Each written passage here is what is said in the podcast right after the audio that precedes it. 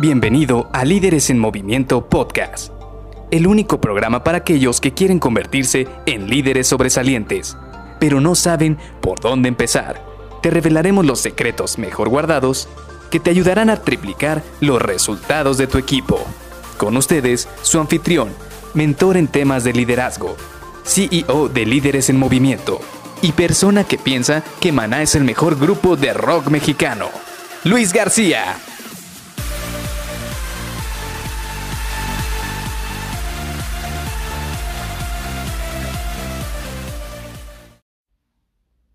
Hola, ¿cómo estás? Soy Luis García y te doy la bienvenida a Líderes en Movimiento Podcast. Hace unos días estaba platicando con un amigo porque tenía una cierta frustración que estaba pasando en ese momento por no obtener los resultados que buscaba con su equipo. Y déjame decirte que fue muy interesante esta plática que tuve con él porque muchas veces hemos estado en esta situación. Y déjame y te cuento un poco más el background o todo el trasfondo de, este, de esta situación que le estaba ocurriendo a él. Llegó una organización, llegó una empresa donde prácticamente estaban en fase de lanzamiento o apenas estaban estableciendo dentro de, de la ciudad y él tuvo la ventaja o tuvo la oportunidad de poder crear su equipo desde cero. Y muchas veces, muchos líderes soñamos con esto, queremos llegar y empezar a crear nuestro equipo, que te digan, ¿sabes qué? Tú vas a ser líder o gerente o director y tienes que empezar a armarte de lo que son tus, tus, eh, tus colaboradores, tu equipo, aquellas personas que te van a ayudar a sacar adelante los proyectos que hay enfrente. Y él se sintió muy emocionado porque era la primera vez que iba a tener la oportunidad de armar su equipo desde cero.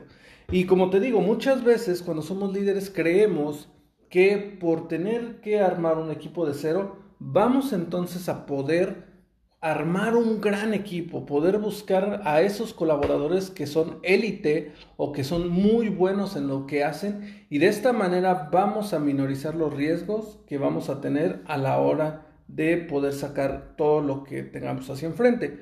Pero ¿qué fue lo que pasó con mi amigo? La verdad es que sí, le fue muy bien en su proceso de selección, pudo conseguir muy buenos candidatos. Yo puedo decirte que incluso hasta eran candidatos élite, eran muy buenos. Y dejemos de lado la parte de presupuesto, porque seguramente por tu mente ahora está pasando el bueno y habrán sido muy caros o de verdad le estará pasando muy mal en la nómina y dejemos de lado eso. Simple y sencillamente enfoquémonos en que sí tuvo la oportunidad de armarse un equipo y era un equipo, como te digo, élite. Es decir, que pudo armarse lo que él buscaba, lo que él quería, con las características que él estaba buscando y con las características que él esperaba conseguir de estos colaboradores. Pero ¿Cuál fue su sorpresa cuando fueron pasando las semanas y su equipo no estaba dando los resultados que él esperaba?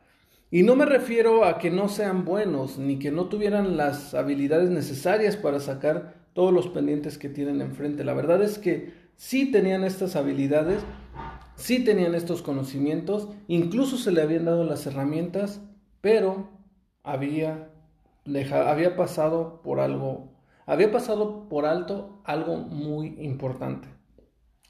Y es que prácticamente había contratado a la, a la misma persona cinco veces. ¿Sí? Independientemente de, de, la parte filosófica de que todos somos diferentes, de que todos somos personas, que todos tenemos habilidades que nos hacen únicos, prácticamente había contratado el mismo perfil de persona cinco veces, el mismo perfil de colaborador cinco veces. Es decir, tenía a cinco copias idénticas dentro del mismo equipo.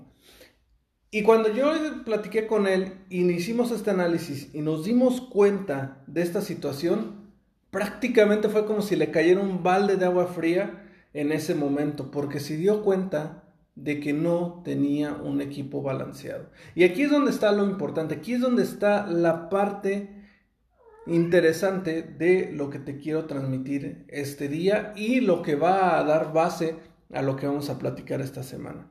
Sí, es muy importante que tengamos colaboradores que van a tener ciertas habilidades muy similares entre ellas. Si tenemos un equipo de 3, 5, 20 personas, las que sean, va a haber seguramente habilidades o conocimientos que son muy similares entre ellos. Vaya, por ejemplo, en un equipo de ingeniería, pues prácticamente eh, todos tienen que conocer de estándares, no sé, de producción o estándares de algún cliente o estándares de alguna máquina, de algún material. Si estamos hablando de ventas, tendremos que ver que todos sepan prospectar clientes o que sepan de un producto o cómo manejar portafolio de productos. Si, bueno, así pueden ocurrir varios, varios ejemplos. Pero aquí viene el tema importante. No se trata de tener a la misma persona n cantidad de veces, sino que todos y cada uno de ellos puedan complementarse en cuanto a habilidades. Sí, como decía, pueden tener conocimientos similares, pero tienen que complementarse en las habilidades que domina cada uno de ellos.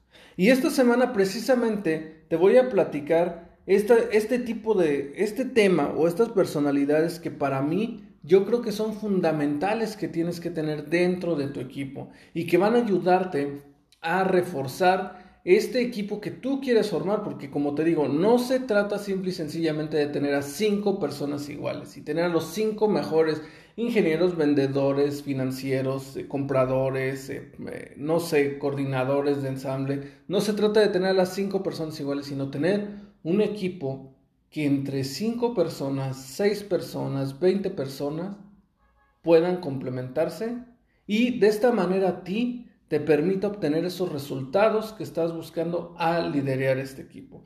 Así que nos vemos el día de mañana porque vamos a iniciar con esta serie en la cual te voy a compartir estas personalidades, estas habilidades que para mí son fundamentales en todos y cada uno de los equipos que vamos a tener enfrente. Así que te veo mañana. Bye bye.